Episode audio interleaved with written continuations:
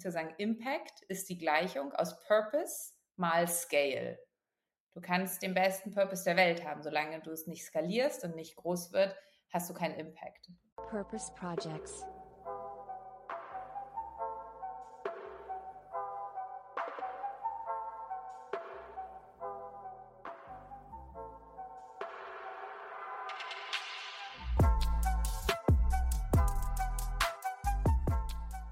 Hey und herzlich willkommen zu Purpose Projects, dem Podcast mit dem nachhaltig guten Stoff.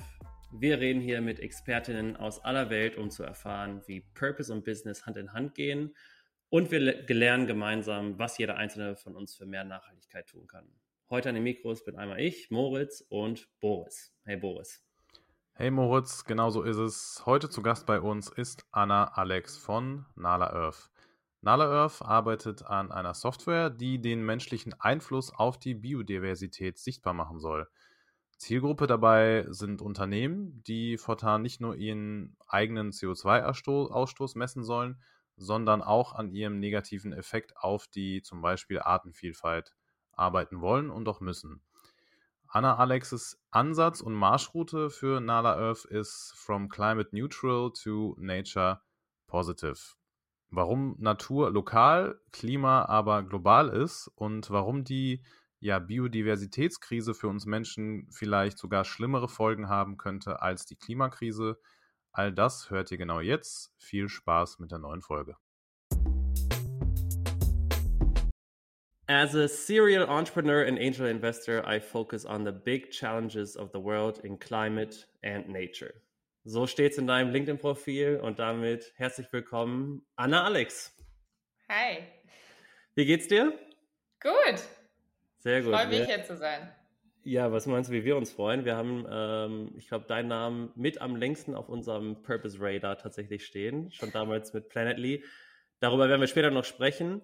Ähm, ja, in, der, in den letzten Jahren warst du häufig zu Gast in Podcasts, man sieht dich häufig auch auf LinkedIn, äh, du bist auf den großen Bühnen der Businesswelt hast äh, ja einfach generell sehr, sehr viel Following. Und ähm, ja, dazu gehören auch wir und uns aufgefallen, du redest auch sehr, sehr häufig über die Wichtigkeit von Purpose. Und deswegen lass uns doch direkt da mal mit starten. Hast du für dich deinen eigenen Purpose schon mal definiert? Ähm, ja, sicherlich. Also ich glaube, wenn man so mh, hm, meine Karriere anschaut, dann wird ziemlich schnell klar, dass für mich die, mein, mein eigener Purpose sehr stark im Nachhaltigkeits-, Natur-, Tierwohl-Thema zu Hause ist. Ähm, das war mir tatsächlich auch schon immer extrem wichtig. Also ich glaube, wenn man so alte Freunde von mir fragt, dann sagen die ganz klar, ja, das war, das war, das war immer dein Thema. Man selber braucht ja immer erst so ein bisschen, um das für sich eigentlich mal so klar formulieren zu können. Ne? Das gibt ja immer so dieses, ich glaube, Harari-Window heißt das. Also das ist das, was sehen die Leute von außen eigentlich an dir, was denen komplett klar ist. Du über dich selber kannst das aber gar nicht so sagen. So, und ich, ich hätte zum Beispiel, als ich meine ersten Gründung 2012 damals Outfittery gegründet habe, hätte ich das nicht sagen können.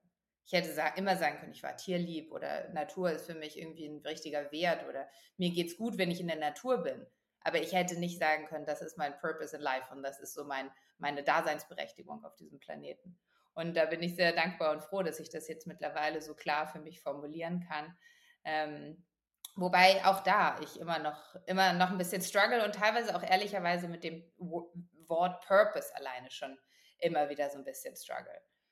Ähm, Völlig verständlich. Äh, das äh, muss ich auch an der Stelle nochmal sagen. Wir ähm, haben im Vorgespräch so ein bisschen schon darüber gesprochen. Seit über drei Jahren machen wir diesen Podcast jetzt und wie oft wir seitdem das Thema äh, oder das Wort Purpose allein schon gehört haben, jetzt außerhalb unseres Podcasts, ist schon leicht überinflationär. Das stimmt auf jeden Fall. Und sehr spannend, was du sagst, bezogen auf ähm, deinen persönlichen Purpose auf jeden Fall. Du hast es gerade schon so ein bisschen angesprochen, deine allererste Gründung 2012 mit Outfittery. Das wird in einem oder anderen Zuhörenden von uns äh, sicher ein Begriff sein. Wie kam denn bei dir persönlich dann auch wieder der Switch von eben KI und Mode, was es ja damals so ein bisschen war, ähm, thematisch vom Schwerpunkt her zu so eher so nachhaltigkeitsgetriebenen Themen wie eben Planetly und jetzt aber auch äh, Nala? Also ich glaube, wieder da auch, ne, habe ich erst im Rückblick alles verstanden. So, Leben wird irgendwie rück, rückblickend verstanden und vorwärts gelebt, oder wie sagt man das so? Also im Rückblick kann ich sagen, ich glaube, in meiner ersten Gründung bei Outfittery habe ich meine Leidenschaft für Unternehmertum und für Technologie entdeckt. So, und das sind beides zwei Tools, die ich dann mit Planetly auf den Klimabereich angewendet habe. Und das war damals 2019, als wir Planetly dann gegründet haben, ich für mich damals meine zweite Firma, noch gar nicht so gang und gäbe, dass man ein Geschäftsmodell mit einem starken Purpose auf ganz natürliche und inhärente Weise miteinander verbindet. Also als damals Benedikt Franke, mein Mitgründer und ich gesagt haben, wir wollen jetzt was fürs Klima tun, haben die Leute uns gesagt, ah ja klar, dann gründet ihr jetzt eine Non-Profit-Organisation. Und da haben wir gesagt, genau das wollen wir nicht machen, denn wir wollen genau das, was wir bei Rocket, was wir in unseren Gründungen davor gelernt haben. Also wie skaliert man, wie baut man eine gute Marke auf, ähm, wie raised man Millionen von Investoren. All das wollen wir genau hier machen, denn Skalierung ist genau das, was wir brauchen in den Purpose-Themen. Und deswegen haben wir es uns bei Planetly zum Mantra gemacht, zu sagen, Impact ist die Gleichung aus Purpose mal Scale. Du kannst den besten Purpose der Welt haben, solange du es nicht skalierst und nicht groß wird, hast du keinen Impact. Und gleichzeitig kannst du einen riesengroßen, riesengroßen Scale haben als Company, solange du keinen starken Purpose hast, hast du auch keinen Impact. So, und das beides muss zusammenkommen. Und ich glaube, das haben wir bei Planetly ganz schön geschafft. Und darüber, darauf bin ich auch stolz. Du hast es gerade selber schon äh, ganz gut beschrieben. Den inhaltlichen äh, Checkpoint können wir quasi bei uns auf der persönlichen äh, Frageliste schon mal abhaken. Wie würdest du dann zum Beispiel auch ähm, definieren, wie Purpose und Profit in Hand, Hand in Hand gehen können? Also danke erstmal auf jeden Fall dafür. Du ähm, hast es gerade selber gesagt, Nala Earth jetzt mittlerweile deine dritte Gründung und wo du als Mitgründerin dabei bist. Was würdest du sagen aus den bisherigen Erfahrungen, die du mit äh, diesem ganzen Thema gemacht hast? Was sind deine wichtigsten persönlichen Learnings, die du während dieses ganzen Gründungsprozesses, der ja in Deutschland ein bisschen komplizierter auch sein kann als in anderen Ländern vielleicht, was hast du da für dich selber mitgenommen und könntest vielleicht so Grundtugenden oder so Essentials des Gründens, äh, würde ich das vielleicht nennen, auch anderen Gründerinnen mitgeben? Uff, also okay, die Liste ist lang. Ich versuche mal, äh, mir die drei relevantesten rauszupicken. Ich glaube, gerade auch, na, um sozusagen nochmal auf diesen Thema Purpose zurückzukommen, ist eine der wichtigsten Learnings, die ich hatte, dass wenn du etwas in einem gewissen Bereich gründest, dann musst du auch richtig Bock haben auf die Leute aus diesem Bereich. Das klingt erstmal total trivial, aber ist es gar nicht so. Ne? Also wenn du eine Ärzteplattform gründest, dann musst du Lust haben, mit Ärzten und Ärztinnen rumzuhängen. Ja, dann musst du so, weil du wirst den ganzen Tag eigentlich mit, mit denen mehr oder weniger direkt oder indirekt verbringen. Und ich glaube, häufig ist Unternehmertum am Anfang, wenn man viele kommen von der Uni, sagen, ah, wir wollen irgendwie was gründen und so, die screenen eigentlich total agnostisch einmal den ganzen Markt. Und ob das jetzt veganes Hundefutter oder eine Ärzteplattform oder Mode ist, ist eigentlich erstmal egal. So sind wir damals da selber rangegangen. Ja, es ging halt um das Unternehmerische, um dieses, ich baue jetzt eine eigene Firma, nicht so sehr um den Space. Und das habe ich einfach jetzt schon nochmal gemerkt wie schön es ist, in einem Space unterwegs zu sein, in dem man die Leute und die Player und die, die, die, die Stakeholder in dem Space so, so richtig gern hat.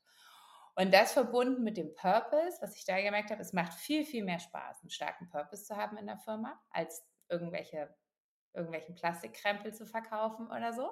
Ja, jede Firma hat ja mittlerweile ein Purpose Statement irgendwo auf der Plattform. Ne? Das meinst du mit dem inflationären Gebrauch irgendwie dieses Begriffs. Ja, Aber, Purpose kann ja auch sein, Kohle machen nur, ne? Kann, ja, genau, kann auch sein, Kohle machen. Ne? Aber wenn man wirklich starken Purpose hat, das macht halt viel mehr Spaß, weil du kriegst bessere Leute. Du kriegst wahnsinnig tolle Talente aus, äh, die, die, die zu dir kommen und sagen, ich möchte aber für dich arbeiten. Und ich entscheide mich jetzt gerade gegen hier die Big Four und all irgendwie diese großen Namen, ja, weil ich einfach wissen möchte, warum ich jeden Morgen aufstehe.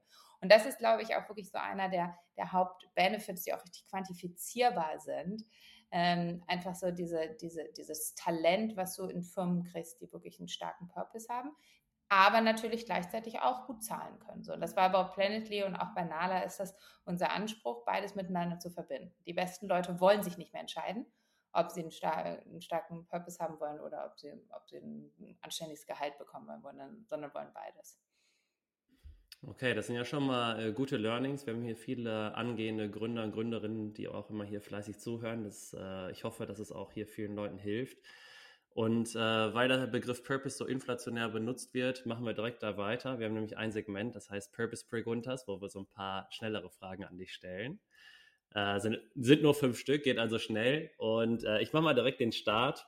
Ähm, du bist zwar noch jung, hast aber schon tatsächlich sehr viel auch erreicht, ähm, ja, was, was wir gerade schon tatsächlich schon mitbekommen haben.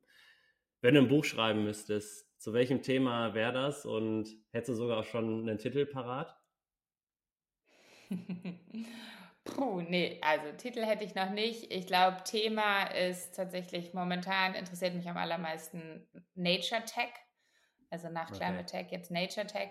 Und den Einfluss von Natur eigentlich auf uns Menschen finde ich total faszinierend. Ähm, und ich glaube, das ist noch, ja, da könnte ich mir vorstellen, dass ich irgendwann was drüber schreibe. Okay, dann warten wir da auf die Autobiografie in so zehn Jahren vielleicht. Guck, schauen wir mal.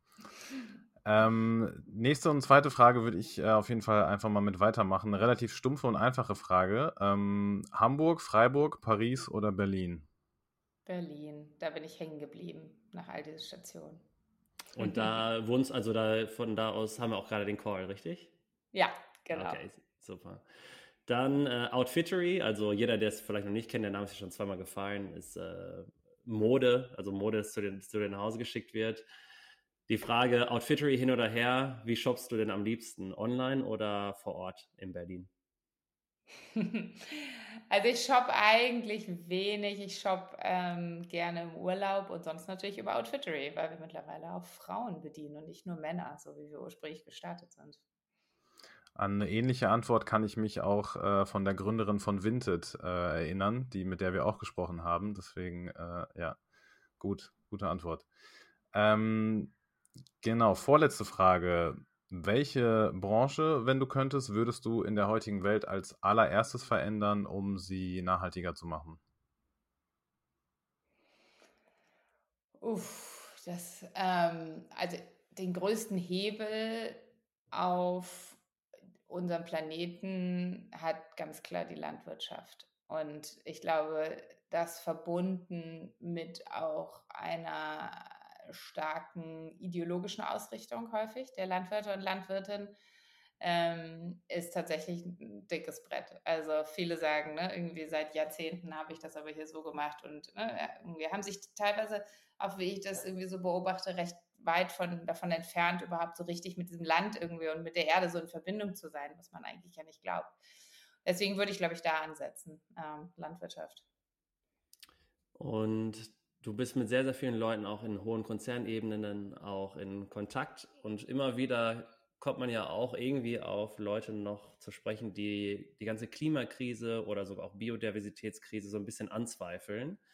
Ähm, die mit denen spreche ich nicht. Okay, das wäre jetzt die Frage, wie, ja, wie entgegnest du den Leuten und äh, ist dir das auch schon in deiner, in deiner Karriere tatsächlich auch schon mal passiert, wo genau solche Sachen auch hinterfragt werden?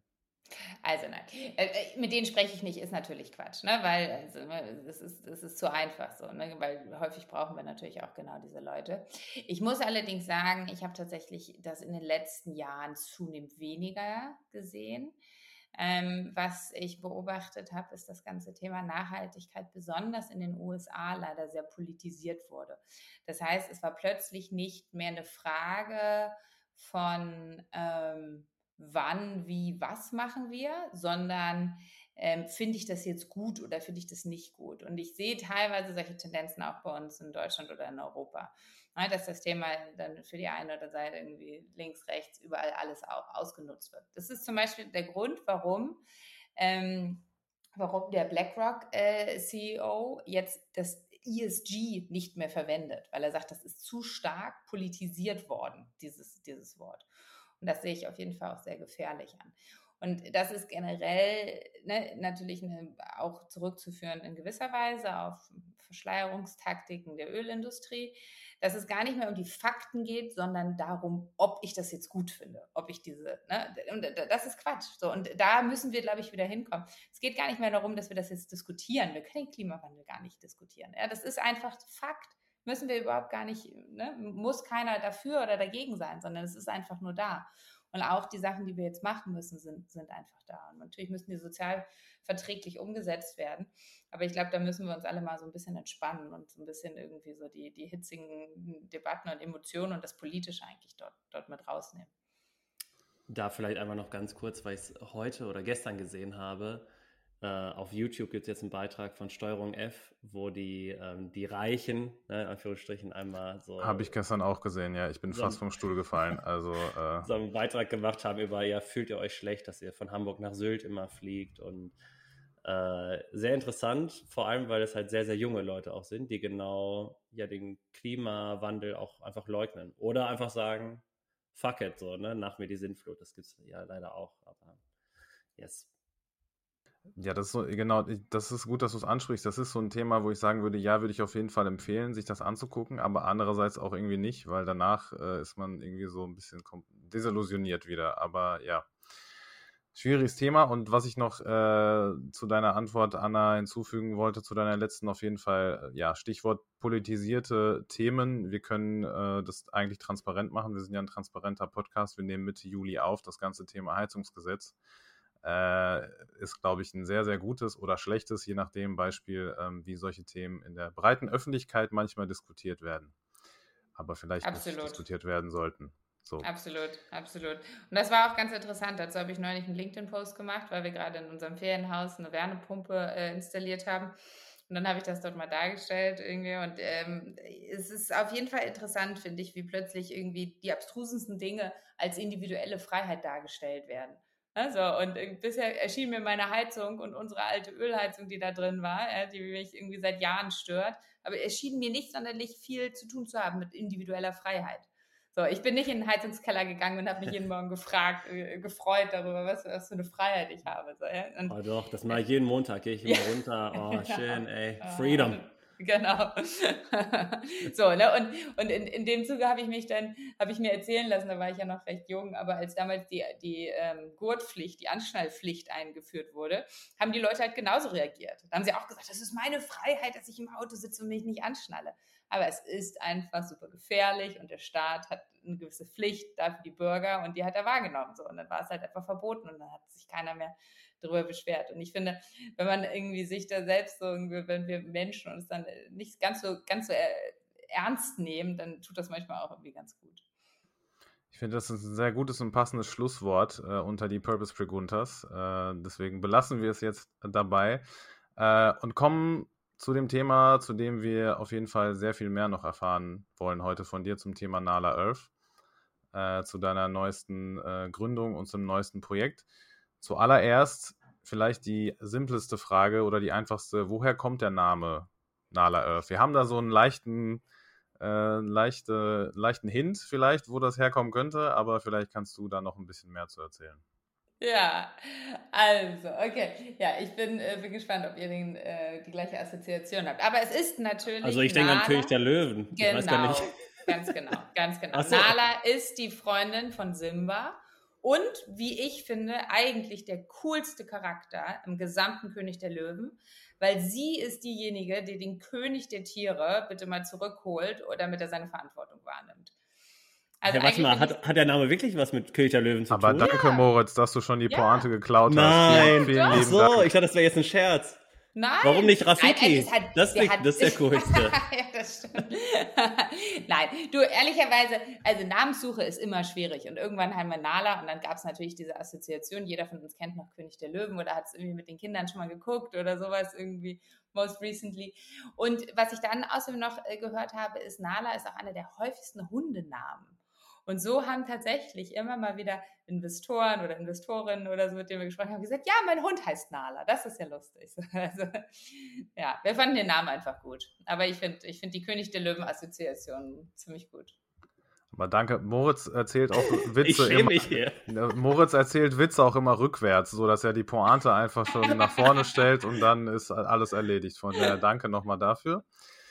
Nein, aber Gerne. das ist tatsächlich auch eine äh, ganz coole Namensfinder-Story, weil das haben, glaube ich, so die wenigsten ähm, Unternehmen oder Businesses, äh, zumindest von dem, was wir oder ich bis jetzt gehört habe. Ähm, so ein bisschen so ein Leitsatz oder so ein Leitmotto, nach dem ihr dann agiert oder agieren werdet bei Nala Earth, ist ja ähm, Measure, Manage and Report your business's impact on dependency on the natural world. Wenn wir das jetzt für unsere Zuhörenden ähm, übersetzen würden in operative Tätigkeiten, die ihr dann wirklich äh, vollführen werdet, was genau plant ihr eigentlich mit Nala Earth und was ist dann euer Unternehmenspurpose? Deinen persönlichen haben wir ja schon so ein bisschen umrissen. Mhm, mhm. Genau, also wir machen für Unternehmen ihren Einfluss auf die Natur, aber auch ihre Abhängigkeiten und Risiken ähm, aus der Natur sichtbar und messbar. Und wir glauben, ne, dass what you can't manage, you cannot, ne, what you can't measure, you cannot manage. Ja, also das heißt, du musst die Sachen erstmal messbar machen, du musst sie auf Screens kriegen. So ticken wir halt einfach in der Businesswelt. Wir brauchen es auf irgendwelchen Slides, in irgendwelchen Zahlen, auf irgendwelchen Screens um danach dann auch zu agieren. Und bisher haben wir dem wenig Aufmerksamkeit geschenkt, beziehungsweise Unternehmen haben viele, ähm, viele Effekte in die Natur externalisiert. Das heißt, sie haben einen negativen Einfluss auf die Natur, der taucht aber nirgendwo in den Bilanzen oder nirgendwo in ihren KPIs oder sowas auf, auch geschweige denn in den Preisen der Produkte. Und ähm, das geht aber nicht mehr so lange so weiter, denn unsere Natur ist in einem ziemlich schlechten State. Also unsere Natur wurde, wir haben über die letzten Jahrzehnte der Natur einfach unfassbar viel Fläche weggenommen. Und ähm, wenn wir damit so weitermachen, dann wird die Natur irgendwann nicht mehr all diese fantastischen Services machen können, die sie jeden Tag macht. Also unseren Boden umflügen, unsere Luft reinigen, unser Wasser reinigen. Und ich glaube, da sind wir gerade als, als Menschheit und wie man auch jetzt an einigen politischen und neuen äh, Regulierungen sieht, wirklich an, an so einem Scheidepunkt, an dem wir merken, das geht so nicht mehr weiter. Irgendwann fliegt uns hier das alles um die Ohren. Und viele Leute sagen sogar, dass die Biodiversitätskrise und die, die, ähm, der Verlust der Artenvielfalt das, die schlimmere Krise noch gegenüber der Klimakrise ist ähm, weil wirklich alles davon abhängt, unsere gesamte Lebensmittel, aber auch sauberes Wasser eben. Und ähm, ja, 50 Prozent der gesamten globalen Wirtschaftsleistungen hängen direkt von einer funktionierenden und intakten Natur ab. Und dennoch kriegt diese Natur von uns so wenig Aufmerksamkeit. Und genau das wollen wir ändern und wir wollen es eben sichtbar machen. Wir wollen das Thema Biodiversität und Natur in die Boardrooms dieser Welt bringen ähm, und die Unternehmen dazu befähigen, ähm, ihren Einfluss genau zu verstehen und ihn dann zu reduzieren. Ja, den Aspekt, den du schon eher am Anfang gesagt hast, also what you can't measure, you can't manage, ähm, den sieht man ja vor allem jetzt gerade auch in der Klimakrise. Es ist einfach nicht greifbar. Äh, wie kann man sich das vorstellen? Was habt ihr mit Planet Earth jetzt vor, äh, mit Nala Earth, sorry, ähm, jetzt vor?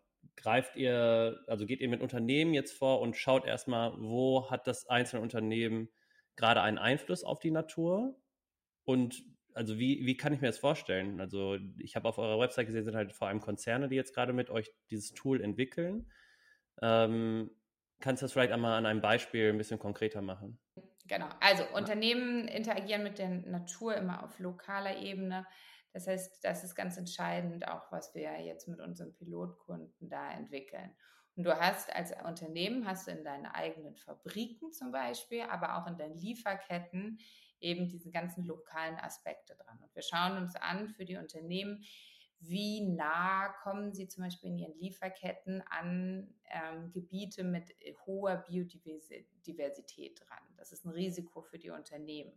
Oder wie ist der Wasserstress in einer bestimmten Region? Und ähm, was, äh, wie, wie, welchen Einfluss haben Sie auf diesen Wasserstress? Ähm, oder wo sind Gebiete, in denen in letzter Zeit, ähm, ja, sich, wo ist zum Beispiel intakter Wald umgenutzt worden und in Ackerland ähm, umgewandelt worden. Und Ackerland ist aus einer Biodiversitätsperspektive fast nutzlos. Ja, da, da, ist nicht mehr viel Biodiversität. Im Zweifel werden dann noch irgendwelche Pestizide gesprüht. Ähm, aber das war für mich auch erstmal ein Learning, das zu verstehen. Ne? Also, dass das Ackerland aus Biodiversitätsperspektive nicht sonderlich wertvoll ist. Wohingegen natürlich irgendwie jahrzehntealter oder jahrhundertealter gewachsener Wald äh, dann einen ganz anderen Biodiversitätsgrad aufweist. Das ist ähm, ja extrem komplex. Also wenn ich mir nur darüber jetzt Gedanken mache, über eine Lieferkette, jetzt für ein Produkt, wenn man da schon über jetzt schaut, boah, da kann man äh, messen, ähm, ihr seid jetzt gerade zu dritt als, als Gründerteam, ähm, müsst ihr da ein Riesenteam dann für aufbauen? Das ist schon als erste Frage. Und zweite Frage, wie geht ihr mit dem Thema um, wie, dass diese Unternehmen sich ja auch wirklich komplett auch einmal nackig machen müssen und alles ja auch einmal euch zeigen müssen, was, was für Einflüsse die auch haben? Ja, also die Unternehmen, wir brauchen von den Unternehmen vor allem viele Daten eben aus ihren, aus ihren Lieferketten und da vor allem lokale Daten. Im Gegensatz zum Carbon Accounting sind die Daten, die wir von den Unternehmen brauchen, eigentlich einfacher. Ja, während du, wenn du den CO2-Fußabdruck berechnest, dann brauchst du irgendwie wirklich alles. Von wer ist wann, wohin geflogen und ist derjenige mit Business Class oder mit Economy Class geflogen. Da ist sozusagen das vergleichsweise einfach. Wir müssen wissen, wo die Produkte herkommen, wo die Supplier sind. Wir können, haben da aber auch Tools, um das den Unternehmen zu, zu vereinfachen ähm, und da äh, Annahmen zu treffen, wo die, wo die Daten vielleicht noch nicht komplett lückenlos sind.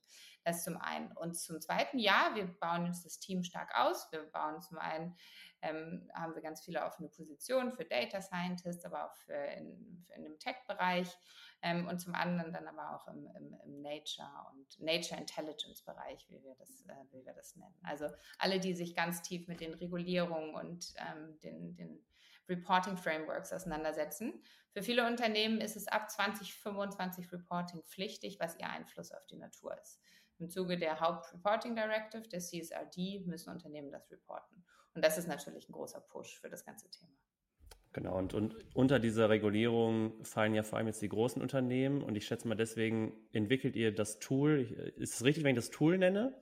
Ja, genau. Also es, es, gibt zwei Teile. Zum einen äh, ist es ein Data Layer mit ganz vielen verschiedenen Nature, Nature Data und mhm. verschiedenen Nature Datenbanken.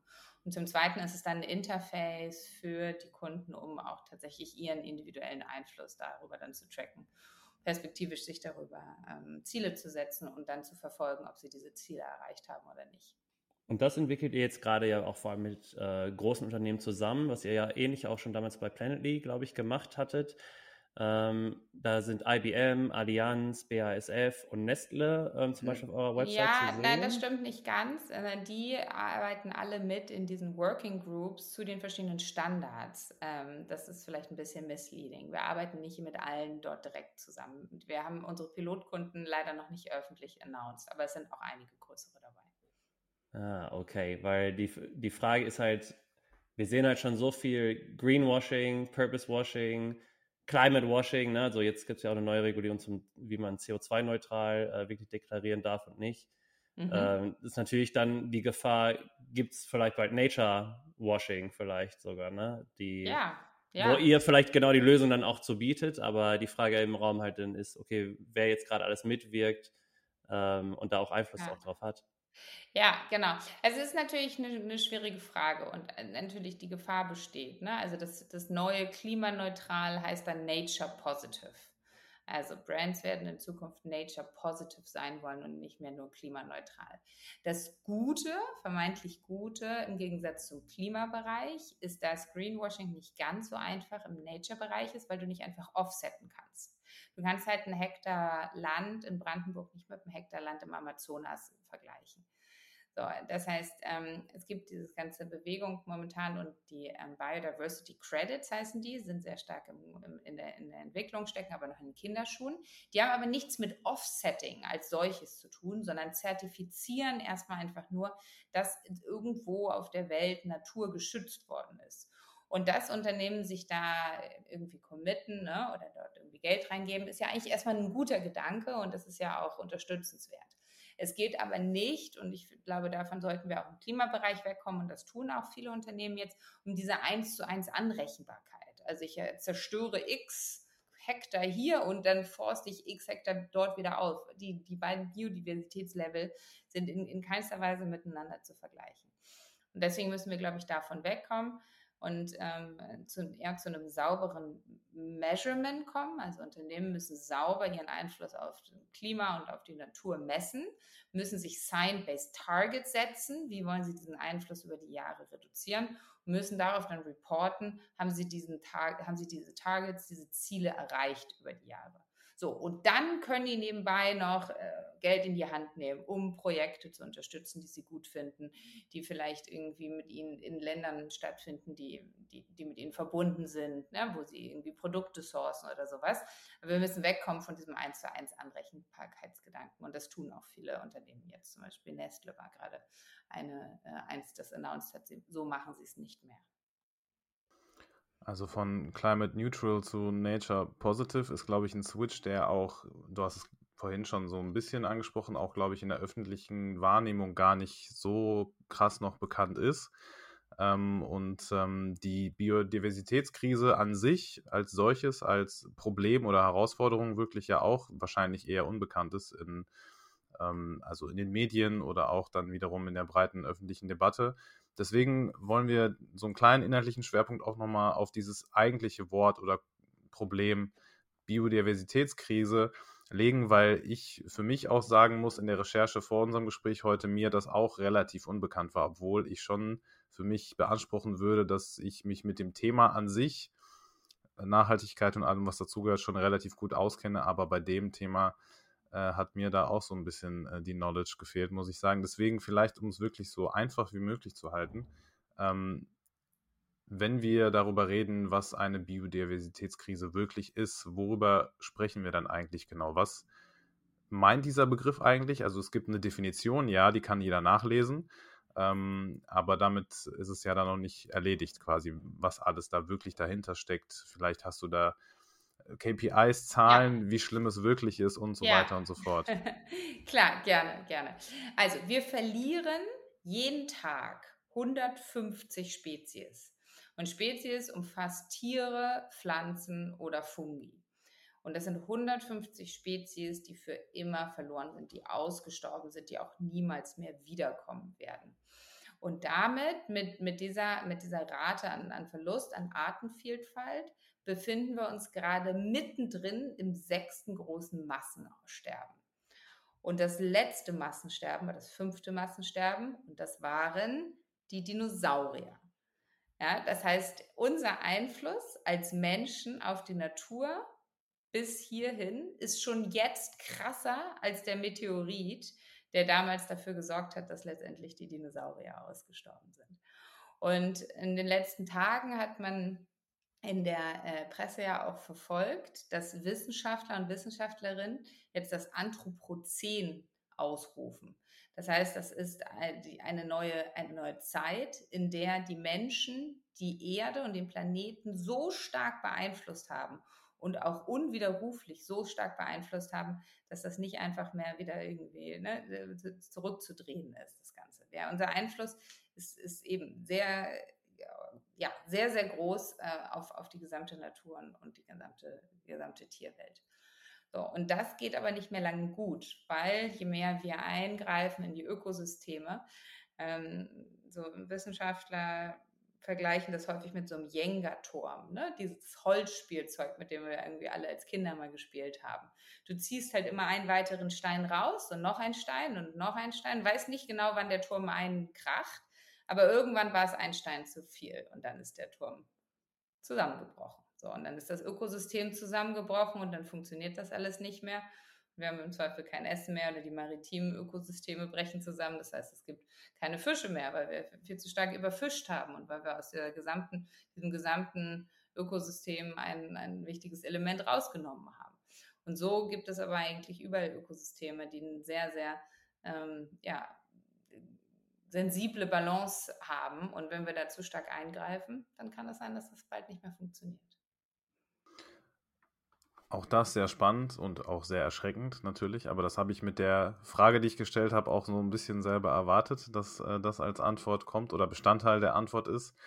Ähm, eine Frage noch dazu, weil ich das natürlich auch krass finde, aber mit eurem, mit eurer Kommunikation, mit der ihr dann auf diese großen Unternehmen zugeht, habt ihr dann ähm, bestimmte, sage ich mal, Deadlines, die ihr denen ja, entgegen ähm, kommuniziert und sagt, wenn ihr bis dahin, bis dann und dann nicht Nature Positive seid, dann macht das Ganze hier sowieso keinen Sinn mehr? Oder je, klar, das ist schon klar, je nach Unternehmensgröße und auch wirklich im Impact und so weiter und so fort.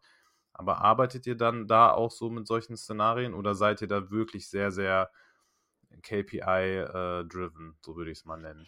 Ich glaube, mit solchen Horrorszenarien, das fand ich schon bei Planetly im Klimabereich eigentlich nicht den richtigen Ansatz, sondern natürlich hat es eine Risikoperspektive, auch aus Unternehmensperspektive. Wenn du äh, Schokolade herstellst, aber deine Kakaobohnen vielleicht nicht mehr bekommst, weil die Biodiversität in einem Bereich irgendwie zusammengebrochen ist oder ne, es Dürren gibt irgendwie und kein, das Grundwasser aufgebraucht ist, dann ist das natürlich auch ein Risikofaktor für dich als Unternehmen. Und da gucken Unternehmen natürlich auch sehr rational drauf. Ähm, aber zum anderen ist es, glaube ich, und da ist gerade im letzten äh, Dezember bei der COP15 in Kanada neuen Schwung reingebracht worden, es ist wichtig, dass wir ein globales Ziel haben, auf das wir alle hinarbeiten können. Und ich orientiere mich lieber an Zielen, going forward, ne? und anstatt den Finger zu erheben und zu sagen, ihr müsst jetzt aber ähm, oder so. Ähm, und dieses Ziel ist ähm, 30 by 30, das heißt, dass 2030 30 Prozent der Land- und Wasserflächen geschützt sein sollen. Und das ist eines der Hauptziele. Es ist sozusagen vergleichbar mit dem 1,5 Grad Ziel damals, was, äh, worauf die Weltgemeinschaft sich in Paris damals verständigt hat. Gibt es das Gleiche jetzt für Natur und Biodiversität? Ähm, und wir sind weggekommen von einem Gedanken von, wir müssen einzelne Spezies schützen, wir müssen den Eisbären schützen, wir müssen den Panda schützen, hin zu, wir haben verstanden, wir müssen die Lebensräume schützen. Und auf, in, in diese Stoßrichtung geht sozusagen auch dieses Ziel. Also lasst uns noch viel, viel mehr Lebensräume schützen ähm, und um der Natur einfach ja, mehr Fläche wieder zurückzugeben, um sie dort ihre fantastischen Services machen zu lassen. Dann hoffe ich für uns alle, dass wir das 30, 30 for 30 Ziel besser einhalten als das anderthalb Grad Ziel. Äh, das gerade bei dem Thema Biodiversität und Lebensräume ist, glaube ich, häufig auch, dass, dass wir die Verbindung gar nicht zu uns selber sehen. Also wir sind zum Teil so disconnected ja auch von der Natur, dass man denkt, ach, da ist ein Wald, da, da sind Insekten und vergessen dabei unsere Medizin. Also wir sind Teil von dieser Natur. Ähm, das, das ist mir irgendwie wichtig, da auch nur zu sagen, ey, wir sind, wir sind auch Teil dieser Biodiversitätskrise. Da geht es nicht nur um Schmetterling.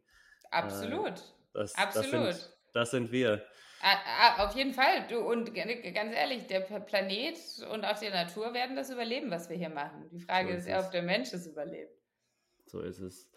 Ähm, boah, wir haben schon äh, jetzt viel über ähm, Nala Earth gesprochen. Ich wollte einmal ähm, noch kurz auf Planetly tatsächlich zurückkommen, weil es auch mit, also so wie der, der Vor, also so ein Baustein ja tatsächlich irgendwie auch ist von, von dem, wo du jetzt auch heute stehst.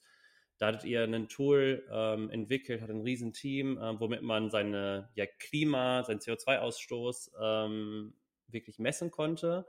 Du hattest das ähm, auch für 100 Millionen Euro ähm, verkauft, damals an die Firma OneTrust und danach wurde oder kurz darauf wurde die Firma tatsächlich geschlossen. Ähm, wie war deine persönliche Reaktion, als du das erfahren hast und wie prägt das dich jetzt mit der heutigen Gründung auch? Ja, also, das war natürlich sehr schockierend für mich. Wir haben, genau wie du sagst, ähm, die Firma verkauft ähm, in der Erwartung, unsere Lösung nach Amerika zu bringen und dort noch viel größer zu machen. Weil ohne Amerika kommen wir auch nicht so weit in der Klimakrise. Ja, und sozusagen so Sustainability Made in Europe bringen wir jetzt mal nach Amerika, hat ein wirklich gutes Tool entwickelt, mit sehr vielen Kunden dort zusammengearbeitet etc.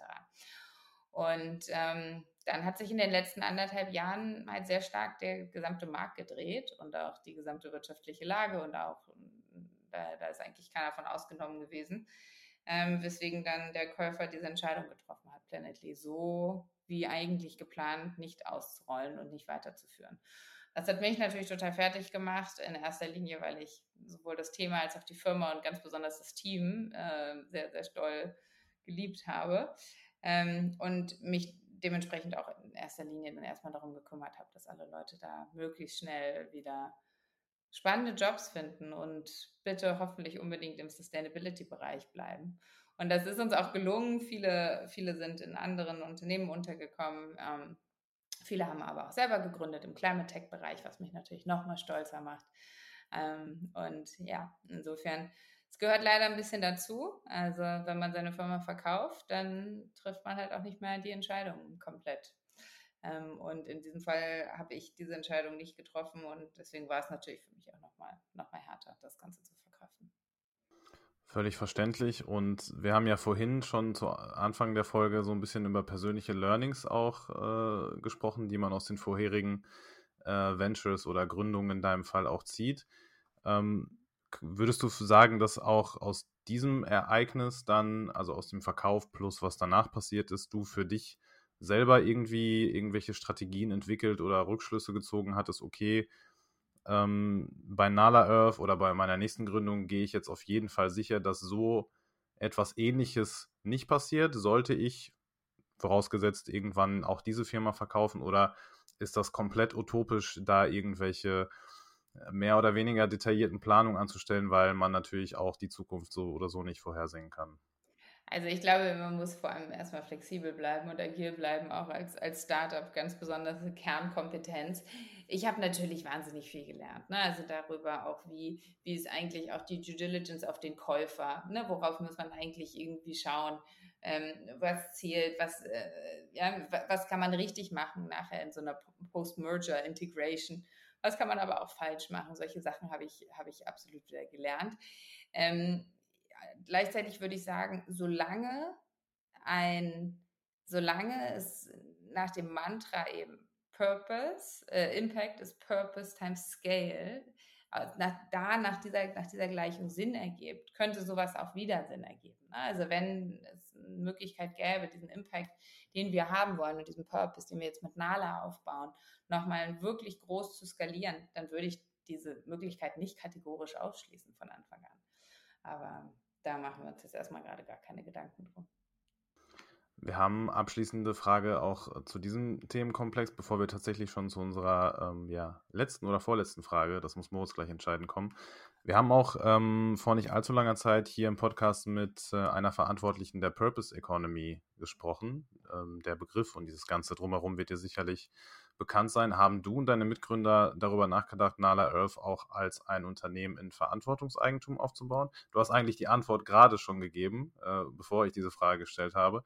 Aber war das zu irgendeinem Zeitpunkt ein Gedanke oder war für euch immer klar, ähm, Purpose plus Scale equals Impact und äh, sonst nichts? Ja, also ich finde das wahnsinnig toll, was ähm, die Leute von der, von der Purpose AG oder genau, ne, ähm, da, da machen. Gleichzeitig sehe ich ein Problem, dass einfach nicht viel Venture Capital und damit nicht viel Kapital in diese Unternehmen fließt, ähm, weil die niemals der Fund Returner werden können für einen Invest Investor oder eine Investorin und damit sind es, sind sie nicht sonderlich attraktiv vom Investmentprofil. Und damit muss diesen Unternehmen strukturell weniger Geld zur Verfügung stehen. Ich habe diese Frage häufig Leuten, äh, die entweder so das gemacht haben bei ihren eigenen Firmen oder damit irgendwie sich viel beschäftigt haben, gestellt. Und bisher hat mir noch keiner eine zufriedenstellende Antwort gegeben, wieso das nicht so sein sollte. Wenn man einen Weg findet, warum das nicht so ist, dann, dann finde ich das großartig. Ja? Also ich bin absolut vorne mit dabei, zu sagen, wir müssen das schon auch mal alles hinterfragen, was wir hier machen und wie unser Wirtschaftssystem jetzt gerade funktioniert. Ähm, deswegen, ich bin ein großer Fan von und gleichzeitig aber auch Skeptikerin. Vollkommen legitim. Ähm, ich weiß, dass Firmen wie jetzt Wild Plastic zum Beispiel es schon irgendwie geschafft haben, aber natürlich kommt es auch darauf an, wie viel Geld man da auch raisen möchte. Ähm, und deswegen vielleicht auch Frage an dich. Ähm, deine Formel gefällt mir tatsächlich sehr, weil, also diese Purpose plus Scale gleich Impact, weil wir hatten schon viele Social Entrepreneure, entweder hier im Podcast oder einfach in unserem System, in unserem Ökosystem, ähm, die gerade diesen Part Scale nicht so ähm, in Fokus nehmen. Ähm, ihr seid jetzt ja ganz neu am Markt. Ähm, das Tool ist noch gar nicht live, zumindest noch nicht für die Öffentlichkeit. Äh, was sind denn die Pläne für Nala Earth und was meinst du, wenn wir so in einem Jahr oder zwei nochmal sprechen würden? Ähm, was habt ihr bis dahin geschafft? Also ich hoffe, was sich bis dahin geändert hat, ist, dass das Thema Biodiversitätskrise und wie dringend wir handeln müssen, wirklich bei allen angekommen ist. Ne? Das, ähm, ähm, und ganz besonders in der Wirtschaft angekommen ist und in der Politik angekommen ist, weil da liegen mal wieder die großen Hebel. Ähm, das wünsche ich mir und das treibe ich, versuche ich jeden Tag zu, voranzutreiben, dass diese, diese Awareness, dieses Bewusstsein überhaupt dafür sich erstmal geschaffen hat. Und natürlich, dass Nala sich dort in diesem ganzen Ökosystem als ein, als ein wichtiger und sinnvoller Player etabliert hat, indem wir diese Transformation und ähm, diese neue Stoßrichtung da vorantreiben können und hoffentlich ganz für ganz viele Unternehmen schon ihren, ihren, ihren ökologischen Fußabdruck und ihren Einfluss auf die Natur reduzieren können. Sehr cool. Anna, danke auf jeden Fall auch für diese Insights ähm, zu diesem Thema und dieser Frage. Ich muss es leider sagen, die allerletzte Frage ist jetzt wirklich äh, am Start sozusagen. Wir haben zwar schon maßlos überzogen mit den Fragen, die wir hatten, wir hätten aber auch noch, glaube ich, 15 weitere stellen können. Nichtsdestotrotz machen wir hier einen Cut und einen Punkt und stellen dir natürlich auch, so wie allen anderen Gästen bei uns im Podcast, die letzte Frage. Wer muss deiner Meinung nach auf unseren Purpose Radar, wer inspiriert dich? Welches Unternehmen, welche Person, welcher Podcast, vielleicht auch ein Buch, das du gelesen hast? Shoutout nochmal an Mr. Harari von äh, ganz am Anfang. Ähm, was sollen wir, was sollen unsere Zuhörenden für ihre, äh, ja, für ihren eigenen sinnstiftenden Weg auf jeden Fall mal geguckt, äh, geschaut, gelesen haben, was auch immer. Also eine Person, die mich am allermeisten inspiriert, ist Jane Goodall, ähm, die ähm, gerne die Frage stellt, dass wenn wir die klügste Spezies auf diesem Planeten sind, warum wir denn dann unser eigenes Zuhause zerstören? Und ähm, ich glaube, wir haben keine Antwort dafür, beziehungsweise müssen uns eingestehen, dass wir vielleicht doch nicht die klügste Spezies auf diesem Planeten sind. Und damit können wir, glaube ich, den Podcast hier super beenden. Anna, vielen, vielen Dank äh, für deine sehr authentischen und auch ehrlichen Antworten. Es hat sehr, sehr viel Spaß gemacht. Vielen Dank euch. Danke dir. So, wir sind wieder back im Podcast-Game. Das ist jetzt für mich die erste Aufnahme seit langem. Äh, mir hat sehr viel Spaß gemacht. Boris, wie war es für dich? Yep, hallo auch nochmal von meiner Seite. Ja, sehr, sehr cool tatsächlich. Ähm, wir hatten, wir haben es ja schon in der Aufnahme oder im Gespräch selber gesagt, Anna schon sehr, sehr lange, äh, lange auf der Liste und auf dem Radar. Deswegen mega gut, dass es äh, tatsächlich doch noch funktioniert hat. Jetzt zwar mit anderem Fokus auf ein anderes Business, nicht mehr Planetly, äh, aber ihr eigener Purpose ähm, ist derselbe geblieben. Ich glaube, das ist relativ deutlich geworden. Und äh, besonders bemerkenswert fand ich Ihre Antwort auf die, auf meine letzte Frage, wer Sie am meisten inspiriert und warum vor allem. Und mhm. äh, ja, hat ja, zu gut, sehr viel Reflexion geführt. Gerade Jane Goodall äh, und das Thema Biodiversität passt natürlich auch wie die Faust aufs Auge. Ich fand krass, ähm, ja, wie groß sie auch denkt. Das zeigen natürlich auch ihre letzten Unternehmen und es ist gerade spannend, jetzt sie zu diesem Zeitpunkt schon interviewt zu haben weil ich kann, oder ich hoffe, ich drücke die Daumen, dass das natürlich richtig durch die Decke geht. Ähm, aber sie hat natürlich sehr, sehr große Ambitionen. Ähm, gerade auch bei dem Thema äh, Biodiversitätskrise kann ich auch an dieser Stelle einmal eine Doku empfehlen auf Netflix. Die heißt Breaking Boundaries. Ähm, da geht es um die Kipppunkte, die wir haben auf dieser Welt. Und die haben das sehr, sehr gut veranschaulicht mit einem meiner Lieblingsmenschen. Und zwar ist das der David Attenborough der Engländer, der seine schöne Stimme hat. Und absoluter äh, Biologie- und Naturexperte. Also, yes. Ist man, man, ist, man, ist man danach äh, noch frustrierter über unsere Menschheit? Weil das wäre der nächste ja, Tipp, der bei uns auf der Liste steht aus der äh, Purpose Bubble, wäre auch eine Doku, aber bei Amazon Prime, äh, die mich ähnlich vielleicht frustriert zurückgelassen hat. Also die von können es ja mal sagen, die von Joko Winterscheid, die neue Doku The World's uh, Most Dangerous Show heißt die, glaube genau. ich. Äh, die habe ich gesehen, leider. Alle sechs ja. Folgen am Stück. und Frustlevel danach... ist genau gleich. Okay, alles klar, sehr gut. Das Außer, dass, einen doch. dass die Doku von Joko da natürlich ein bisschen cooler erzählt ist, so, also ja. ähm, das nochmal so ein bisschen so Gen, Gen Z-iger äh, ja. aufbereitet. Aber ja, ähm, das Thema ist sehr, sehr ernst und ich hoffe, dass äh, Nala Earth da irgendwie eine Teillösung bietet, dass wir das ähm, irgendwie noch in den Griff bekommen. Und würde sagen, lass uns die Folge gerne hier mal beenden. Wir haben schon eine relativ lange Folge mit ihr gemacht, hast schon gerade richtig gesagt in der Aufnahme. Mhm. Und ja, bis zum nächsten Mal. Hat Bock gemacht. Auf jeden Fall. Willst du noch mal ganz kurz, also 30 Sekunden können wir noch äh, zum Thema Socially Business verwenden? Was ist der Stand? Was geht? Äh, ja, gerne hier, während die Musik ja auch schon läuft. Also, ähm, ja, mit Social mache ich mir natürlich auch genau solche Fragen oder stelle ich mir genau solche Fragen. Und ähm, ja, die Auswirkungen auf die Natur. Das heißt, nicht nur Großunternehmen, auch die kleinen Unternehmen haben da den Fokus drauf. Und ja, bei Social läuft's. Also, danke der Nachfrage. Sehr gut, Leute. Kaufen, socially.com oder de? .com. .com, gut. Ist ja nicht so, dass ich schon dreimal bestellt hätte. Mach's gut. Haut rein.